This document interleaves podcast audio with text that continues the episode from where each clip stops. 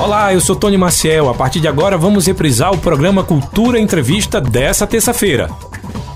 A partir de agora a gente inicia o Cultura Entrevista desta terça-feira, dia 14 de março. Hoje vamos falar sobre um tema que vocês solicitaram e a gente está atendendo: relacionamento abusivo. E quando eu falo de relacionamento abusivo, não é só relacionamento homem-mulher, casal no sentido geral, não, tá? É relacionamento abusivo até no trabalho, entre mãe, filho, irmãos, todos esses tipos de relacionamento. Você acha que existe? Você acha que é uma dessas pessoas que sofre com a relação abusiva? Então não sai daí, porque eu vou apresentar a minha convidada assim que eu apresentar os nossos patrocinadores.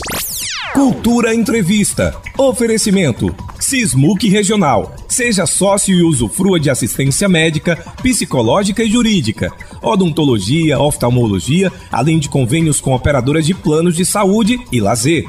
Sismuc Regional, Rua Padre Félix Barreto, número 50, bairro Maurício de Nassau. Fone 3723 6542. Começou a promoção da loja Vida e Co Enxovais. Descontos de até 50%. Corre e aproveita. Avenida Gamenon Magalhães, telefone 3719-0360. Instagram, arroba Vida e Co.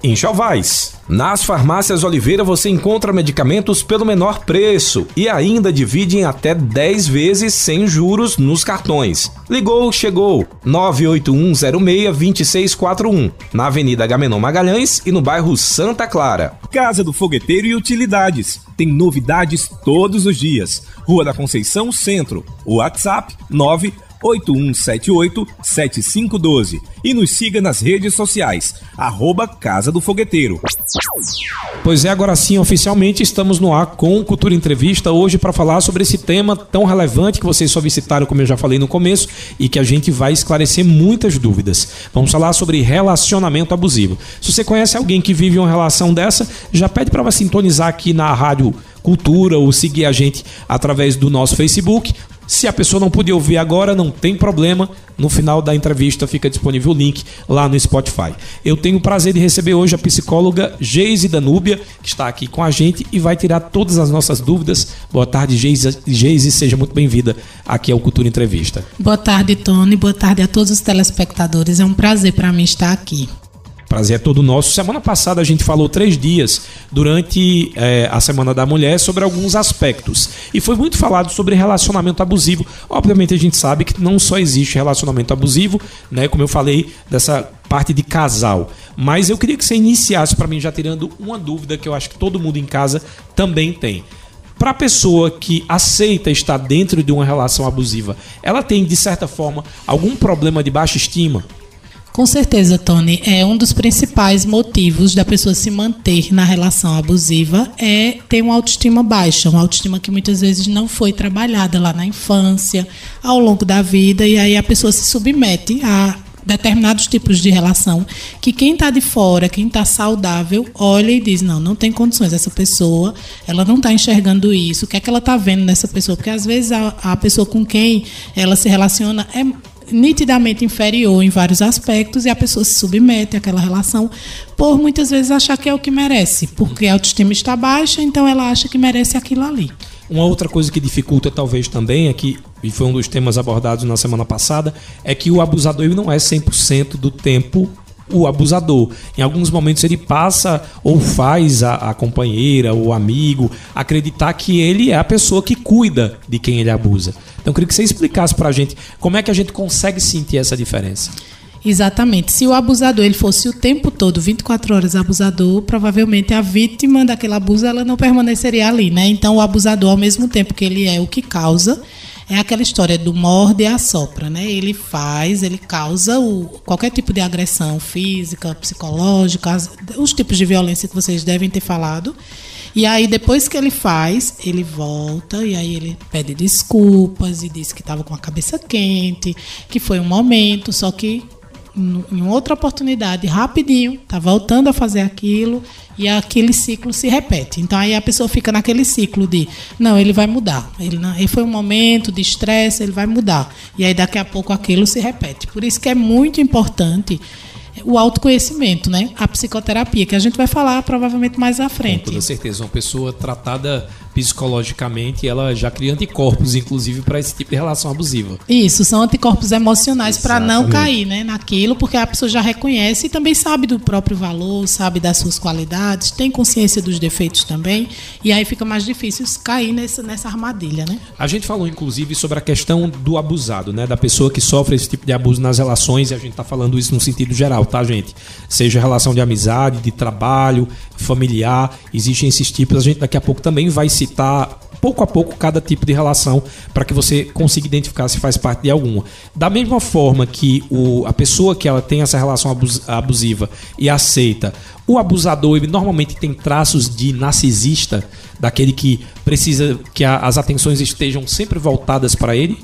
Sim, e é interessante a gente falar sobre isso porque muita gente não sabe, né? O que é o narcisismo em si, quais são os traços narcisistas. Vamos explicar então para os nossos ouvintes. O narcisismo é um traço de personalidade. São pessoas que têm traços de personalidade em que elas gostam de ser o centro da, da atenção, seja na relação, seja no meio das pessoas. Então ela se ama tanto, assim, ela se coloca tanto em evidência que aí ela gosta de ter essas pessoas ao redor dela. E aí o narcisista ou a pessoa com traços narcisistas, ela faz isso com a pessoa com quem ela está se relacionando. Então é aquela pessoa que gosta de escutar os elogios, mas que raramente elogia, que gosta é, de, de causar é, alguns comportamentos na outra pessoa para que a outra pessoa peça desculpa. Por exemplo, é, o abusador ele erra com a pessoa, ele faz alguma coisa, mas aí ele faz de uma forma, manipula a situação para que a outra pessoa peça desculpa a ele, mesmo que ele tenha causado isso. Então muitas vezes é, tem uma discussão e aí a pessoa que abusa né, de, vai dizer. É, você não me dá valor, por isso que você faz isso comigo. E aí vira o jogo de uma forma que a outra pessoa, que provavelmente a autoestima está lá embaixo, vai acabar entendendo que a errada é ela. E daqui a pouco ela está pedindo desculpa para algo que ela é vítima. E aí, por isso que o narcisista ele é tão presente nos abusadores, porque normalmente a pessoa que não tem traços narcisistas, a consciência vai pesar vai errar, né? Porque todos nós erramos, mas aí de repente não, realmente eu errei e aí aquilo não se repete tanto.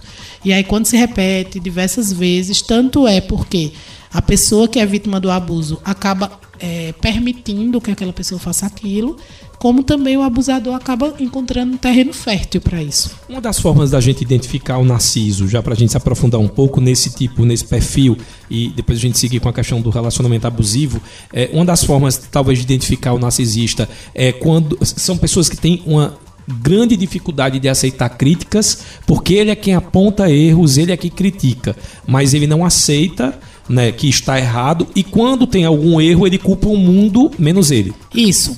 Porque na verdade é, a história de Narciso é de uma pessoa, né, de um homem, né, da mitologia grega, mas é de um homem que é, gostava tanto dele, tanto dele, que ele se, ele se achava muito belo e aí ele ficava se vendo ali no rio e até que um dia ele, ele se apaixonou tanto por ele mesmo que ele cai no rio e se afoga.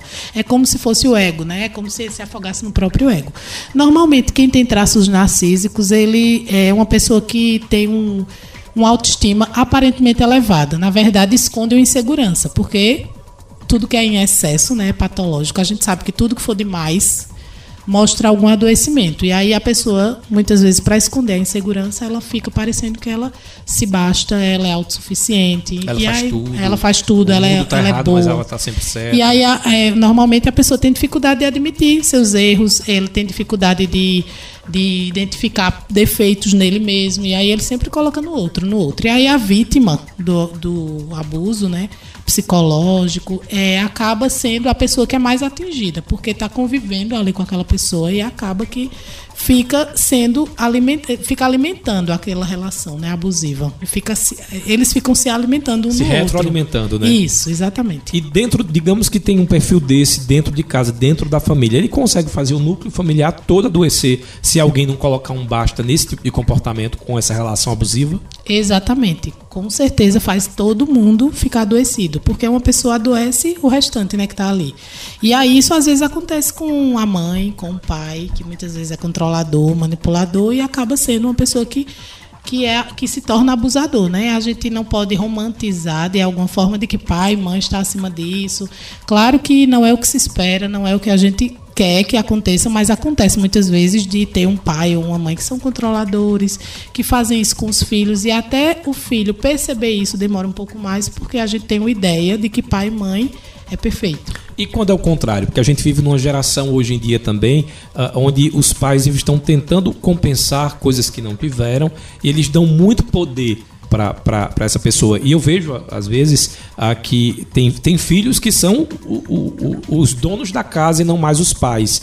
E aí, não sei se por essa insegurança ou por essa culpa que esses pais venham a carregar, eles acabam baixando a guarda e esse filho ele manipula ali o núcleo familiar de uma forma que todo mundo vira vítima e não sabe. Isso acontece muito, infelizmente, por essa história de pensar, eu quero dar meu filho o que eu não tive. Aí começa a dar o que não teve, sendo que o filho muitas vezes não tem a maturidade de entender que aquilo ali é por bondade e acaba se aproveitando daquilo ali e os pais viram reféns, como você falou, dos próprios filhos em casa. E aí a, a história é, é o contrário, né? Como se os pais passam a, a se tornar vítimas dos filhos. Mas aí isso é importante a gente frisar do quanto os pais precisam não sair do lugar deles de pais. E para isso, se não conseguir de forma natural, procurar ajuda psicológica, procurar ajuda profissional para poder entender por que é que faz aquele movimento e que o filho acaba ficando nesse lugar. Ignorar esse tipo de comportamento do narciso seria a ferramenta mais dolorosa para ele, já que ele é alguém que quer atenção. Digo no, segui no seguinte sentido: se eu tenho uma relação abusiva com alguém que é narcisista e aquela pessoa ela tem uma necessidade de discutir para mostrar que está certo. Se eu não cair mais nesse jogo de discussão, simplesmente ignorar, botar um fone de ouvido e fazer uma caminhada e deixar a pessoa falando sozinho, isso consegue romper esse ciclo ou existem outras formas? Eu consigo é, ver que somente saindo dessa relação. Eu não consigo ver de forma ignorar, porque também não é muito fácil é, a pessoa ignorar aquela outra e não ser afetada de alguma forma por, por aquilo que a outra pessoa diz. Né? E geralmente a pessoa que está envolvida gosta, tem sentimento e em algum momento vai acabar. Eu vejo que se em uma relação a pessoa percebe nitidamente que está fazendo mal, é tóxica, é melhor sair. Ó, tem aqui as primeiras perguntas, ver se eu entendi essa pergunta aqui. Quem mandou foi a Cleide do centro da cidade. Ela colocou as discussões do casal. É, são de igual para igual ou parece que só um pode ter razão? Eu entendo que não existe o certo e o errado, né? Em toda relação, como ela é feita entre duas pessoas, os dois têm suas responsabilidades. Então, se a gente ficar vendo como alguém vai ter razão e o outro está errado, essa relação não está equilibrada. Já, tá, já tem um, um, traço, um traço abusivo. Isso. O é homem sempre dizer que é a mulher que está errada. É, muitas vezes acontece isso com o machismo, por exemplo, e às vezes o contrário, né? A uhum. mulher quer ser a certa e o homem é que está é, errado, mesmo que ele, é, ele não fale nada, muitas vezes ele nem tem essa, esse espaço para ser ele. O ideal em toda relação é é, se aconteceu isso, a gente está discutindo qual é a minha responsabilidade e qual é a sua responsabilidade nisso, porque com certeza tem dos dois lados. A Irani, Iraneide mandou uma mensagem bem interessante lá das rendeiras. Ela disse assim: sofro algumas agressões ou sofri algumas agressões e sempre a pessoa com quem eu me relacionava é, culpava outra coisa. Ele culpava que era porque estava alcoolizado, porque chegou nervoso do trabalho, ou pior, muitas das vezes ele dizia que eu que tinha tirado ele do sério. É Isso uma relação abusiva ao extremo, né? Provavelmente ela sofreu violência física, pelo certeza, que dá a né? entender. Pelo depoimento. Às vezes a verbal também é tão Isso. dolorosa, né? Acredito que até mais, né? É. Muitas vezes a verbal, a, a, violência psicológica, ela pode agredir muito mais do que a física, em muitos casos. Eu já escutei muito, né? A gente escuta a pessoa dizer tem palavras que doem mais do que um tapa. É verdade. E aí, muitas vezes, através da palavra, se destrói a autoestima de outra pessoa coloca a pessoa é, mais para baixo e aí a pessoa muitas vezes adoece, e aí aparecem os adoecimentos, ansiedade, depressão decorrentes disso. Ó, tem uma pergunta aqui que foi do Pedro lá de Belo Jardim. O Pedro fez uma pergunta relacionada muito à relação entre, relacionada à relação foi ótimo, né? Bem redundante. Mas ele fez uma pergunta é, com relação à, à, à vivência com os pais. Ele disse que durante muito tempo sempre tentou agradar os pais tinha uma cobrança, principalmente por parte do pai, e agora ele tem uma rotina muito pesada no sentido de estudar para conseguir passar no concurso. Ele quer saber até, até quando isso é um desejo dele ou ele está fazendo para a, a, agradar à vontade do pai. E se isso pode configurar também uma relação abusiva. É Pedro, né? Pedro. É, na verdade, Pedro ele tem que se perguntar por que ele precisa agradar tanto esses pais né? Porque muitas vezes as pessoas elas ficam nesse lugar de agradar para serem amadas, para serem valorizadas e nem sempre o outro vai fazer isso que a gente está esperando. Isso é uma expectativa. Então é preciso ele primeiro entender que eu acho que através do processo terapêutico do autoconhecimento ele pode entender por que é que eu tenho que agradar tanto, porque somos filhos e temos por obrigação respeitar os pais. Isso é uma obrigação dos filhos, mas não quer dizer que ele vai deixar de ser ele para ser o que o pai e a mãe estão esperando que ele seja. E aí ele tem que se perguntar, né? Isso só através de muito questionamento, muitas, muitos, muitas reflexões, para ele entender até que ponto esse desejo é para eu trazer orgulho para o meu pai, né? Passar no concurso, talvez seja. Às vezes o pai tem aquele desejo que nunca realizou de passar no concurso. E aí Mas que é um desejo do pai. Do pai. E aí começa a projetar no filho, né? Quantas vezes a gente vê o pai muitas vezes que não profissionalmente não conseguiu aquilo que queria, um curso superior, um concurso e aí coloca todas as fichas no filho. E aí o filho começa, sem perceber, a querer responder aquele pai para trazer orgulho para o pai. Só que quem vai passar a vida toda no concurso é o filho. Né? E vai chegar uma hora que o pai não vai mais estar aqui. Quando ele não estiver mais aqui, como é que essa pessoa vai lidar com aquela vida que acabou escolhendo sem saber que estava escolhendo? E aí é importante sempre se, ser colocado um freio, até responsabilizar os pais mesmos é, se a pessoa nota que está fazendo algo para agradar os pais, ó, oh, mas espera aí.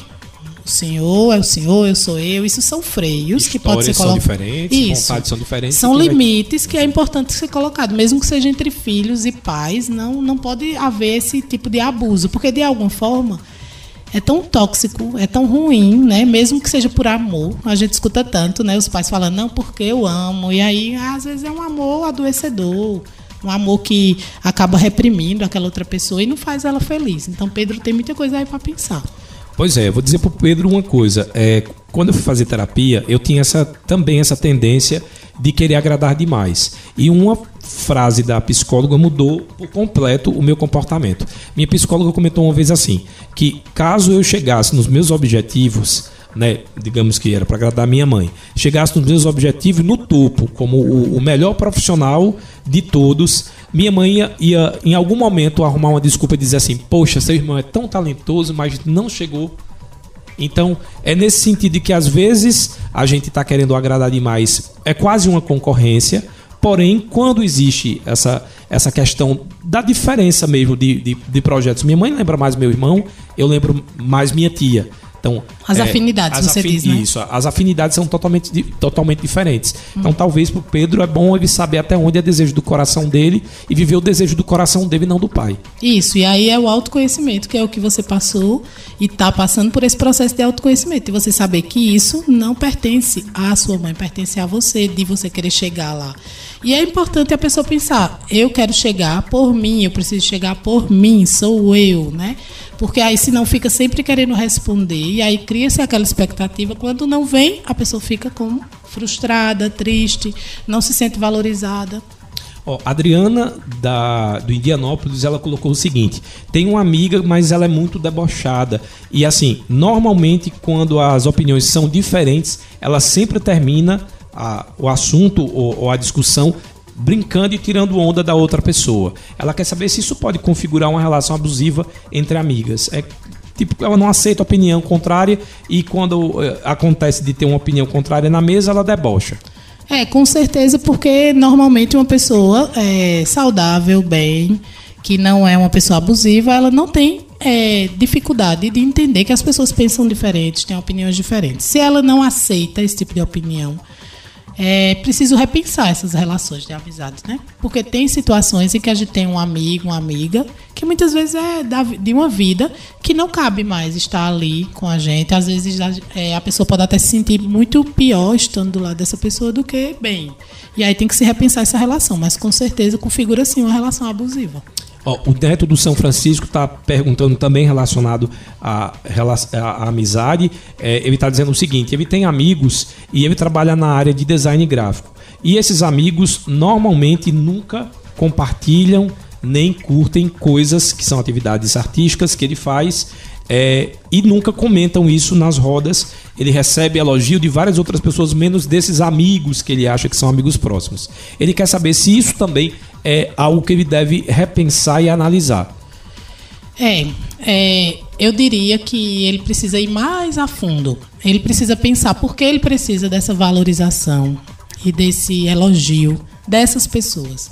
Será que ele vê esses amigos como referência de alguma coisa, né? Porque muitas vezes tem aquelas pessoas que a gente admira uhum. e a gente espera o elogio daquelas pessoas. E aí ele precisa se questionar por que, que ele precisa desse elogio. Porque, na verdade, é, sempre quando a gente projeta no outro aquilo que a gente espera para a gente, a gente está é, precisando passar pelo processo de autoconhecimento, está colocando a outra pessoa na frente. Tem uma frase que eu gosto muito que diz assim: autoestima não é ser aplaudida, é não precisar dos aplausos. E aí é importante a gente entender que a autoestima não é dizer, ó, oh, eu sou elogiado, todo mundo gosta do que eu faço, todo mundo curte o meu trabalho. É não precisar disso para eu saber o profissional que eu sou. Então ele precisa saber quem ele é, o profissional que ele é, para que ele não precise é, dos elogios dessas pessoas que nunca elogiam e que muitas vezes não elogiam porque eles não, não sabem lidar muitas vezes com isso, né? Ó, oh, a Cláudia, lá do bairro Santa Clara, ela quer saber como identificar relações abusivas de pessoas invejosas. Olha, a relação é, saudável é uma relação em que a gente tem uma troca. Então, é, eu tenho minhas opiniões, a outra pessoa tem as opiniões delas, a gente consegue dialogar sem precisar discutir e a gente consegue é, crescer uma com a outra. É, eu aprendo alguma coisa, a outra pessoa aprende alguma coisa. Se eu falo da relação de amizade, que eu acho que é o que ela está se referindo. Isso. É, quando a relação é, fica nítida, que é alguém fica, tem que ficar acima para a outra pessoa ficar abaixo, que no caso dela são os invejosos, que muitas vezes tem que ficar acima, tem que se sentir superior humilhando, colocando para baixo outra pessoa, isso é um tipo de relação que não faz bem para a saúde mental e que a pessoa precisa repensar. Às vezes, tem pessoas que, que passam tanto tempo para poder tirar essas pessoas do convívio, né? Muitas vezes são pessoas que têm dificuldade de dizer não, justamente por medo né, de serem criticadas, julgadas.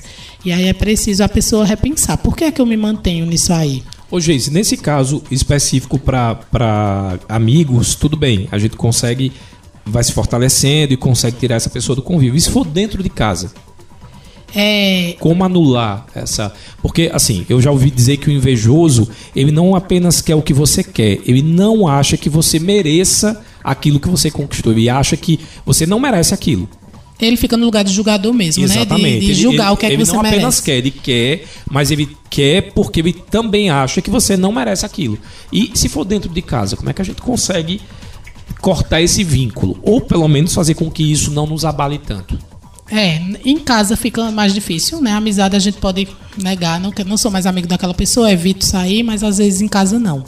Só que aí no processo de autoconhecimento a gente também vai percebendo que a gente tem que é, seguir o caminho para que a nossa vida seja livre, para que a gente fique independente emocionalmente do outro. E aí esse outro pode ser o pai, a mãe, os irmãos. E aí eu preciso buscar. Se eu estou em casa, eu sinto que a inveja muitas vezes sai de dentro de casa, às vezes entre irmãos, uhum. competição, né? E às vezes a mãe ou o pai que prefere, deixa muito claro isso, a preferência por um do que por, por outro. E às vezes tem inimizades fortes dentro de casa. Então, aí eu tenho que pensar, o que é que eu posso fazer para eu sair desse lugar? Para eu seguir minha vida, para eu é, ficar confortável no lugar que eu chamo de lar, de casa, e que eu fique bem. Se for preciso, o que é que eu preciso fazer? Profissionalmente, eu preciso crescer, profissionalmente, financeiramente ficar independente para sair desse lugar, porque é um ambiente adoecedor que não vai mudar. Muitas vezes é uma mãe, um pai que não muda. Quem precisa mudar sou eu, né? Nosso comportamento, né? A gente precisa se responsabilizar em grande parte das vezes pela nossa vida e deixar de culpar o outro. Isso. Né? Porque a gente pode, o outro pode até ter culpa, mas não adianta eu ficar culpando e permanecer naquele mesmo lugar onde o martelo está batendo. Isso. Se é, você pisa no meu pé e eu não reclamo, não faço nada com isso, então eu também sou responsável por você pisar, não é só você, né? E aí por isso que precisa de uma força de vontade e de uma responsabilização. Muito boa entrevista, a gente continua aqui com Cultura Entrevista, só que agora eu vou fazer uma pausa para você tomar um chazinho, tomar uma água no banheiro rapidinho e eu volto já já. Hoje a gente está falando sobre relacionamento abusivo e eu estou recebendo a psicóloga Geise Danúbia. Não sai daí, o Cultura Entrevista volta já. Cultura Entrevista, reprise. Estamos apresentando Cultura Entrevista. Reprise.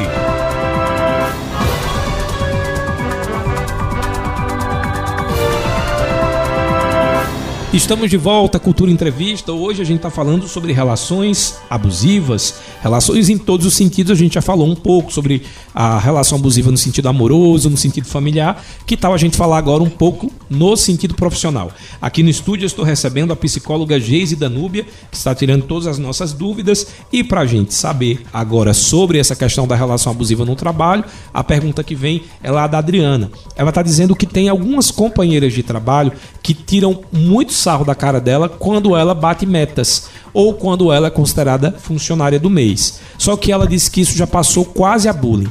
Ela quer saber como faz e se isso configura já relacionamentos de amizade abusivo. Com certeza é um abuso isso. É não sei nem se é amizade, né? É, assim, ela chama de amizade, é. né? Mas aí é, é, o tipo de amizade que a gente tem que abrir mão mesmo, deixar. Sei que no trabalho não é muito fácil. Eu sou contra essa história de funcionário do mês. Eu acho isso. Gera uma, competi uma competitividade Demais. que talvez cause esse mal-estar. E né? desnecessário, porque às vezes é só uma enganação, né? Muitas uhum. vezes a gente vê aquele quadro com aquela foto que nem sempre aquele funcionário é valorizado como parece ali no quadro. É só uma forma de realmente fazer com que as pessoas fiquem competindo com a outra para ver quem é que vai ser a funcionária do mês. E quem é que ganha no final?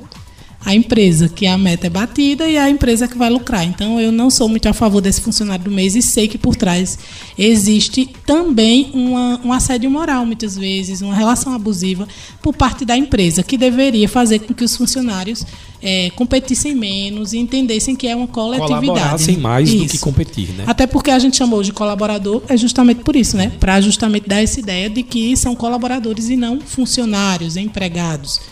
Mas aí, se isso incomoda ela, ela precisa fazer alguma coisa, né? Ela precisa, não sei se ela já tentou uma conversa de uma forma que demonstre para as outras pessoas que isso incomoda ela. Se essas pessoas elas realmente se preocuparem, muitas vezes não é por mal, é por uma brincadeira e podem parar, mas exige que ela comunique, fale. E hoje em dia as pessoas têm essa dificuldade, né? Sofrem caladas porque não conseguem chegar para o outro e dizer que aquilo está incomodando. Ela precisa dizer para dar a oportunidade dessas outras pessoas mudarem. Oh, uma outra pergunta relacionada à, à, profissão, só que no sentido financeiro. É, a Adriana, lá do São Francisco, está dizendo assim: é, meu ex tentou me impedir de trabalhar. Isso era porque ele tinha medo que eu tivesse independência financeira. Ela quer saber se isso é muito comum no comportamento de relações abusivas. Muito comum, muito comum. Tem um tipo de violência, né, que é a violência patrimonial, que aí passa por essa questão da violência financeira. No caso dela, não é a violência patrimonial, porque ele não pega o dinheiro dela, ele, ele proíbe ela de, de trabalhar dinheiro, é. como forma de alguma forma de manipular ela, de prender e de controlar. Isso é um tipo de relação abusiva muito comum e muitas vezes as pessoas nem percebem que é uma relação abusiva, até porque isso é algo muito antigo, né? É, antigamente, que aquela coisa, ah, marido de antigamente, é, que, que antigamente a mulher fica em casa isso, por tomando... cuidado, né? Ah, e aí você fica em você. casa, eu estou cuidando de você, você cuida dos nossos filhos e fica em casa, mas muitas vezes a mulher não é o desejo dela, né? Ser dona de casa. Às vezes ela quer profissionalmente fazer algo e aí ela abre mão daquilo e lá na frente se torna um peso. Por isso que a gente precisa saber quem a gente é, o que, é que a gente quer. E no primeiro sinal de que a pessoa se sinta é, de alguma forma reprimida a ser ela, não tiver esse espaço de ser ela, ela precisa mudar, ela precisa fazer alguma coisa para que lá na frente já seja tarde para ela, por exemplo, voltar para o mercado de trabalho, pessoas que muitas vezes passaram 20, 30 anos casadas fora do mercado e depois separam e não sabem quem elas são, o que é que elas gostam, os sonhos que tinham, né? É verdade, às vezes passa a viver esse sonho tão limitado que na verdade nem um sonho dela, na verdade ela foi tolhida de sonhar enquanto estava ali provendo apenas o necessário básico, né? Isso. Mas ela acaba pausando ou encerrando a carreira antes de começar às vezes. Isso, e, e não por um desejo. Exatamente. Um desejo do outro, né? É, a gente fala inclusive isso, que o feminismo ele dá o direito à mulher inclusive de ser dona de casa se ela quiser. Isso, na verdade ela é livre para ser o que ela quiser, né? E aí, é, muitas vezes, a dona de casa, ela se torna dona de casa não por um desejo dela, mas sim por um desejo do outro, da pessoa com quem ela se relaciona. E lá na frente, aí fica mais difícil, né? Voltar. Olha, agora os homens também, tá? Porque a gente tá falando aqui sobre mulheres, mas tem também muito homem participando. Essa mensagem que mandou para cá foi o Anderson.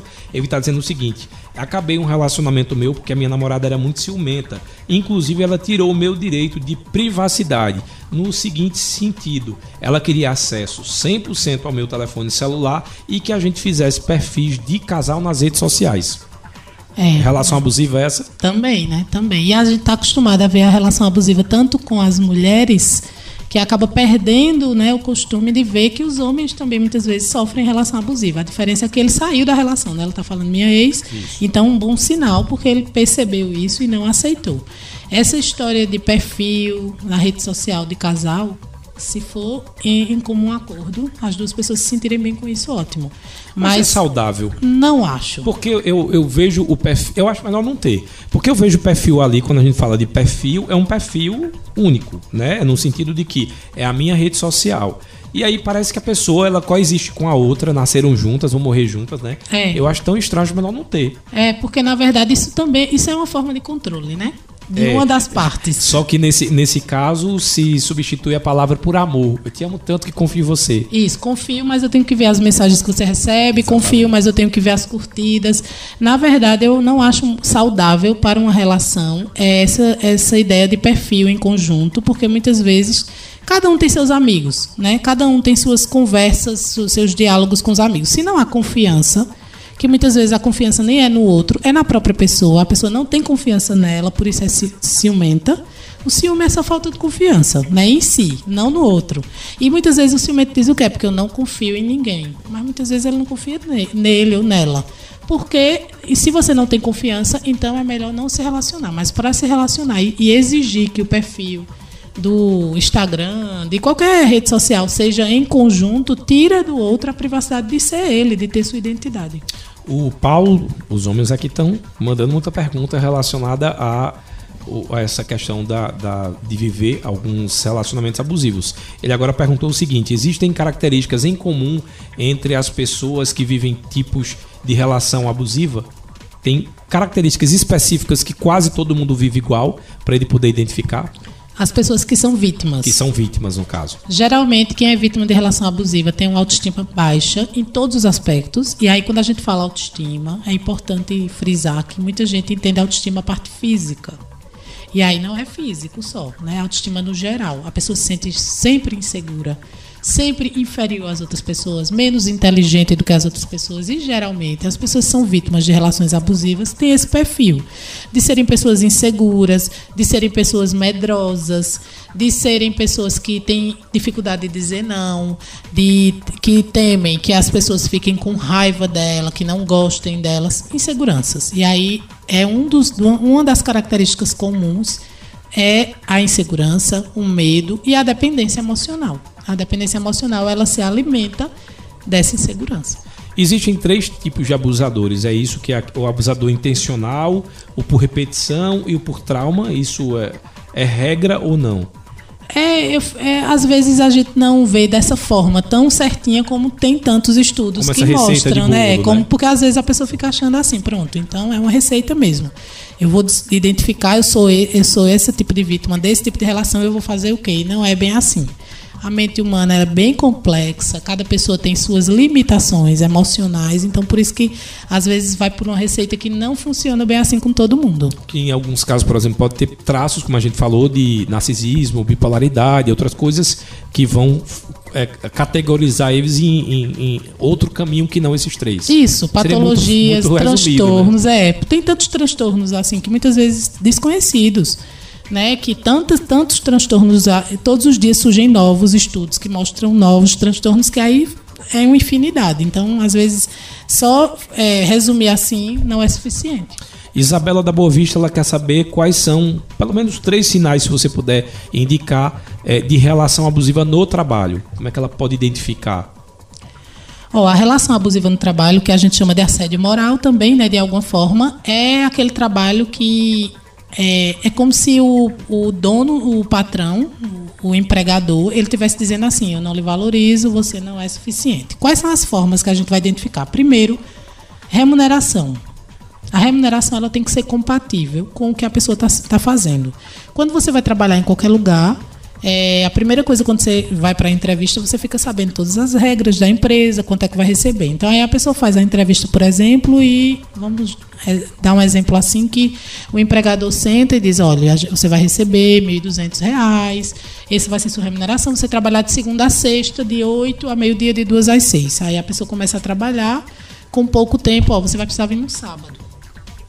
Isso não estava naquele acordo naquele inicial. Acordo, mas aí a pessoa diz: não, não é, eu não vou dizer não. Aí vai no sábado. Ó, oh, você vai precisar ficar até de noite, até mais tarde, porque aí tem às vezes essa situação.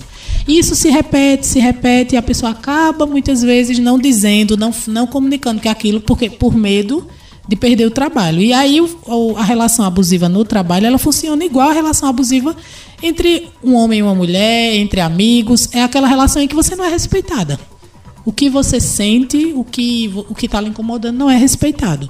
E aí é preciso é, a pessoa perceber logo de início se aquele trabalho está sendo daquele jeito que foi combinado do início. Se no trabalho a pessoa se sente muitas vezes incomodada com algum tipo de comentário do empregador que usa muitas vezes aquele poder né, que ele pra tem para intimidar e eu não falo somente de assédio no sentido sexual, sim, né? Sim. Mas o assédio de, de críticas, né? de desmerecer o funcionário, o colaborador ali. E muitas vezes na frente das pessoas parece ser uma empresa maravilhosa. E aí é preciso ela ficar bem de olho. Se ela está perguntando, provavelmente ela tem a, as dúvidas dela do trabalho, né? Eu tinha uma dificuldade muito grande de dizer não e durante esse período que eu tive que trabalhar, inclusive em terapia, eu vivi uma relação abusiva de trabalho porque como eu não dizia não, sempre que faltava o funcionário adivinha para quem ligavam. Com certeza, para quem sabe dizer não, você, né? Exatamente. E aí você fica sempre suprindo a necessidade, mas no final das contas você fica só tapando um buraco, Exatamente. né? E você perde o seu lugar de titular muitas vezes em um lugar. É todo mundo que tem essa dificuldade de dizer não é para todos os âmbitos da vida. É, tem dificuldade de dizer não para o pai, para a mãe, tem dificuldade de dizer não para o namorado, para a namorada. No trabalho é geral e aí é uma, é também um caminho sem volta. Quando a gente aprende, eu acho que você aprendeu. Eu ia dizer isso, agora minha dificuldade é dizer sim.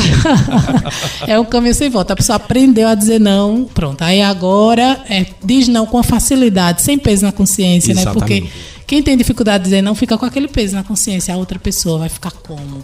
E que, como é que ela vai se sentir? Ah, eu não queria decepcionar fulano. E pode ser que fulano fique Acho chateado que é muito ligado comigo. também com a aprovação. Você sempre dizendo sim, você tem a impressão de que você está sempre bem aprovado, seja no trabalho, seja numa relação, né? Você é sempre a pessoa que está disponível e aí tem, tem esses, esses agravantes mesmo. E é só uma ilusão, né? Porque Total. na verdade não é aprovação. E aí a pessoa que diz sempre sim. É exploração. Quando ela precisa dizer não, uma necessidade mesmo, ela não vai ser, não vai ser bem recebido esse não. Quando a pessoa só diz sim, sim, sim, quando diz não, pronto. Aí é porque fulano, e aí tudo aquilo que foi construído.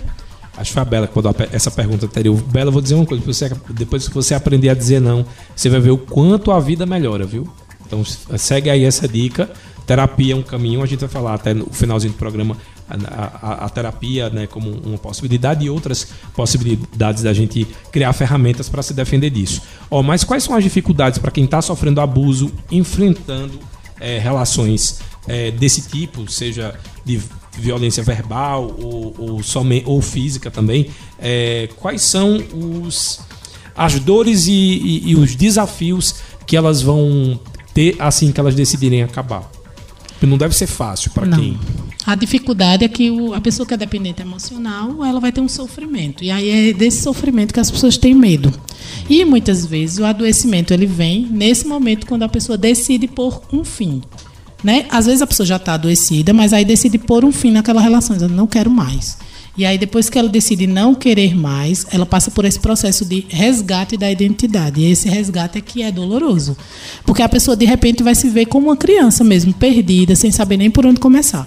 E aí a pessoa tem que estar disposta a passar por esse processo, que não é muito fácil, para depois haver um crescimento emocional, psicológico, dela ser dona dela, dela voltar a ser dona dela. Familiares e amigos nesse momento, eles podem ajudar caso Eu tô falando isso se não for uma relação abusiva, obviamente, com um desses dois, procurar uma outra, uma outra, outra pessoa, um outro contato.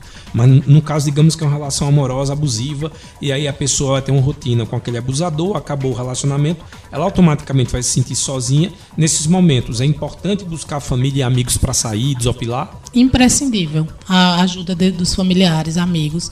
E eles entenderem, e é, isso é importante a gente falar é, eles precisam ter paciência, porque paciência é necessária em toda relação. Mas antes de tudo, nunca culpar essa pessoa que é vítima do abuso, né? Que a gente escuta muito. Eu estava até falando antes do isso. programa de que isso é muito comum, de acabar dizendo não, por que, é que você aceitava aquilo?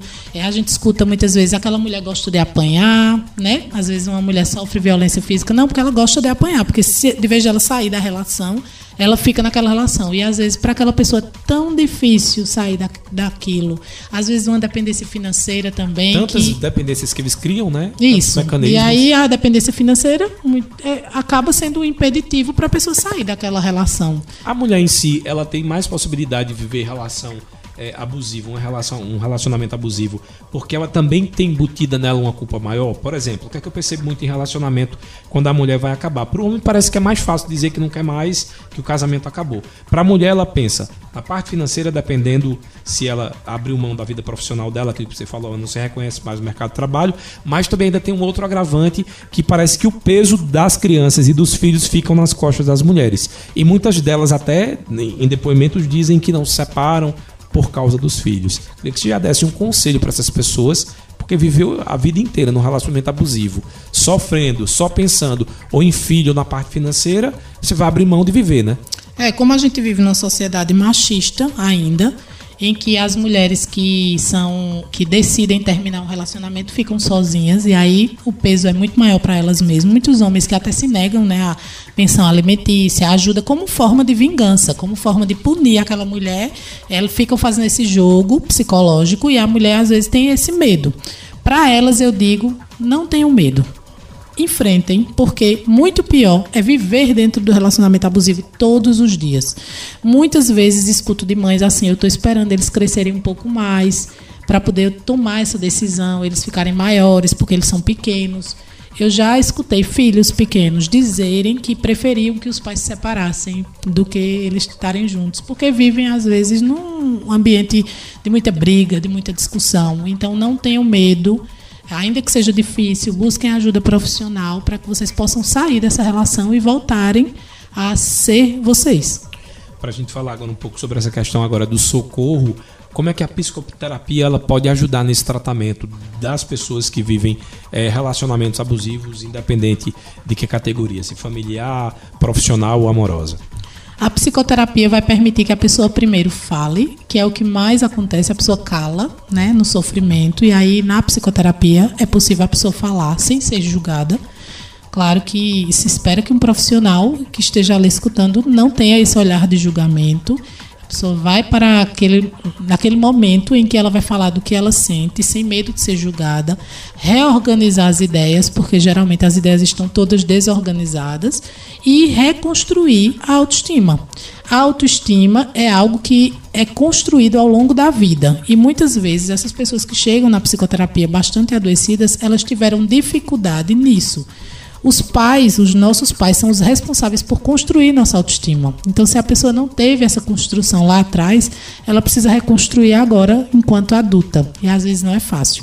E imagina uma mãe sem autoestima construir a autoestima de um filho, se ela já não tem. E aí... Tem a música de Javan que diz: sabe lá o que é não ter e ter que dar né? É, dá aquilo que a gente não tem, uhum. imagina. E aí fica mais difícil. Por isso que a psicoterapia ela, ela realmente faz tanta diferença na vida de uma pessoa quando ela decide. Agora tem que querer.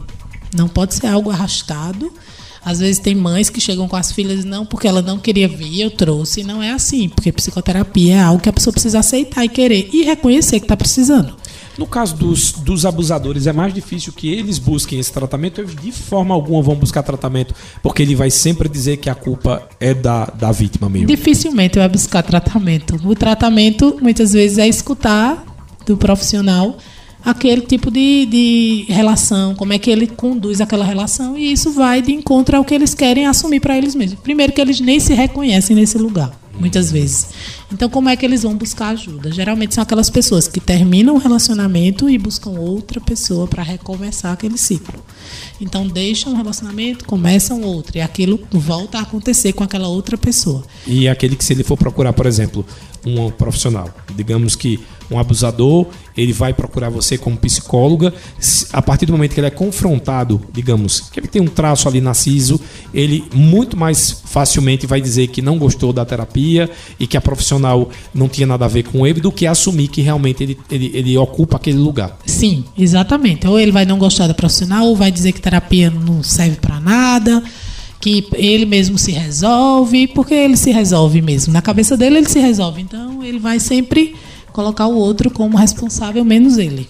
Então, para a gente encerrar essa entrevista fantástica, que eu quero depois que a gente volte, uma só para falar sobre narcisismo, que acho que é, é bem comum é, no nosso dia a dia, mas é, tendo em vista isso que você acabou de falar agora, é, é importante a gente deixar claro para as pessoas que vivem relações abusivas que quem precisa buscar o tratamento é a vítima, porque se a gente for esperar o abusador, isso nunca vai acontecer. Não, e nem esperar ele mudar, porque isso é o que mais as vítimas esperam. É que ele vai mudar. Eu ainda confio que vai mudar. Sempre tem em mente que quem pode mudar é você.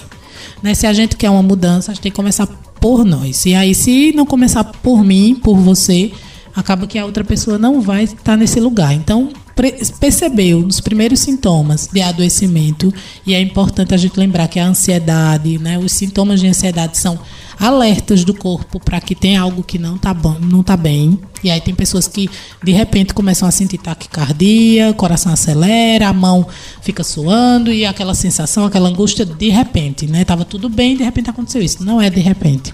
Geralmente aquilo é um indício de que tem alguma coisa que não está bem. E aí no primeiro no primeiro sinal procurar ajuda, porque fica bem mais fácil da gente tratar do que quando a pessoa já está no nível de adoecimento maior. Não necessariamente essa ansiedade ela vem naquele momento do abuso, ela pode vir de uma preparação e até de forma inconsciente, sem aquela pessoa saber que a ansiedade está relacionada àquilo. Isso. Às vezes a pessoa teve um estresse, por exemplo, de manhã, é, seja no trabalho, no relacionamento, e aí à noite ela tem insônia. Uhum. Né? E aí a pessoa não liga que foi aquilo da manhã, né? Que o sono da gente tem a ver com o dia. E aí a pessoa, não, não sei por que eu não dormi. Não dormi uma noite, normal, duas noites, mais três, quatro, cinco, uma semana. Não estou dormindo bem, estou acordando de madrugada, então tem alguma coisa errada. E aí é nessa hora que tem que correr para pedir ajuda, porque hoje em dia as pessoas estão se automedicando né? E aí evitam chegar na terapia, evitam tratar aquele problema, ficam tentando silenciar. E aí pegam a medicação com um vizinho, com alguém que diz que tomou e que deu certo, e a pessoa começa a tomar aquele remédio para dormir, e daqui a pouco ele está tomando todos os dias e não está tratando aquilo. É, porque é importante aí, voltando para o fator de psicoterapia, é que a terapia em si ela é a ferramenta que você tem de lutar contra aquilo. O remédio em si ele vai ajudar durante um período, mas você não pode depender daquilo. Você tem que criar repertório para lutar diante de situações como essa. Se fortalecer, em outras palavras. Exatamente. A medicação ela vai tirar os efeitos físicos, né? Os, os sintomas físicos. Então, a pessoa tem ansiedade, tem os sintomas de ansiedade, a medicação vai ajudar a controlar isso aí, vai, vai ajudar a dormir, mas não vai resolver o problema. O problema só é resolvido quando a gente resolve dentro da gente. Fala sobre ele repete, quem faz terapia repete tanto a, a mesma coisa até se resolver que a gente tá lá para isso mesmo, para escutar aquele repertório. Muitas vezes repetitivo, mas aí é, no, é o lugar certo. Geise Danúbia, psicóloga, muito obrigado. Amei o bate-papo da gente, muito esclarecedor. Se você quiser deixar também alguma rede social para que as pessoas que ficarem em dúvida ou querem procurar a, a, o teu trabalho através do Instagram, pode deixar aí o, o WhatsApp, você que escolhe. Tá, eu vou deixar aqui a página do Instagram, é Geise Danúbia, underline psicóloga, Geise com, com y, y no meio. Certo. E aí lá eu posto textos sobre saúde mental, vídeos, e aí é bem interessante porque aí a pessoa dá uma ajudada. E quero agradecer, que bom que você faz terapia. Eu gosto tanto quando eu encontro uma pessoa que coloca, levanta a bandeira da terapia, porque tem que desmistificar essa ideia de terapia que as pessoas fazem, né? De é que, que é de doido. Cor de doido é, é achar que é normal. Exatamente. E aí eu fico feliz que a pessoa, você que tem uma, uma voz, né, para as pessoas, ser, ser escutado como a pessoa que faz terapia. Que legal. E um homem é tão difícil. Entre 10 pacientes, acho que eu tenho um paciente homem, o resto é tudo mulher. E é tão bom quando a gente vê homens assim esclarecidos e que fazem terapia e que têm consciência disso. Parabéns. Fico muito feliz, quero que esse programa sirva também para você. Manda lá no grupo dos amigos, vai ficar disponível no Spotify, você sabe. Já identificou aí uma relação abusiva, marca a pessoa lá assim discretamente para ela ouvir esse programa. É muito importante, às vezes, como a Geise acabou de dizer, a própria pessoa ela não consegue enxergar até ela ouvir e dizer assim: ah, isso aí realmente acontece comigo. Então esse programa é muito mais uma utilidade pública para você, para que você possa buscar essa ajuda. E a primeira coisa que eu digo, primeira e última, é que primeiro terapia não é coisa de doido, é o contrário, como eu já disse, achar que é, é normal é que aí é coisa de doido sim. E segundo, é que do mesmo jeito que a gente precisa trabalhar com a nossa imunidade, né, do corpo, a imunidade emocional precisa também estar em dia para que a gente não adoeça. Forte abraço, Cultura Entrevista volta amanhã. Cultura Entrevista. Oferecimento. Sismuc Regional. Seja sócio e usufrua de assistência médica, psicológica e jurídica, odontologia, oftalmologia, além de convênios com operadoras de planos de saúde e lazer. Sismuc Regional, Rua Padre Félix Barreto, número 50, bairro Maurício de Nassau. Fone 3723 6542. Começou a promoção da loja Vida e Co em Chavais. Descontos de até 50%. Corre e aproveita. Avenida Gamenon Magalhães, telefone 3719-0360. Instagram, arroba Vida e Co em Chavais. Nas farmácias Oliveira você encontra medicamentos pelo menor preço e ainda divide em até 10 vezes sem juros nos cartões. Ligou, chegou. 981062641, na Avenida Gamenon Magalhães e no bairro Santa Clara. Casa do Fogueteiro e Utilidades. Tem novidades todos os dias. Rua da Conceição Centro. WhatsApp 9 8178-7512 e nos siga nas redes sociais, arroba Casa do Fogueteiro. Você ouviu Cultura Entrevista.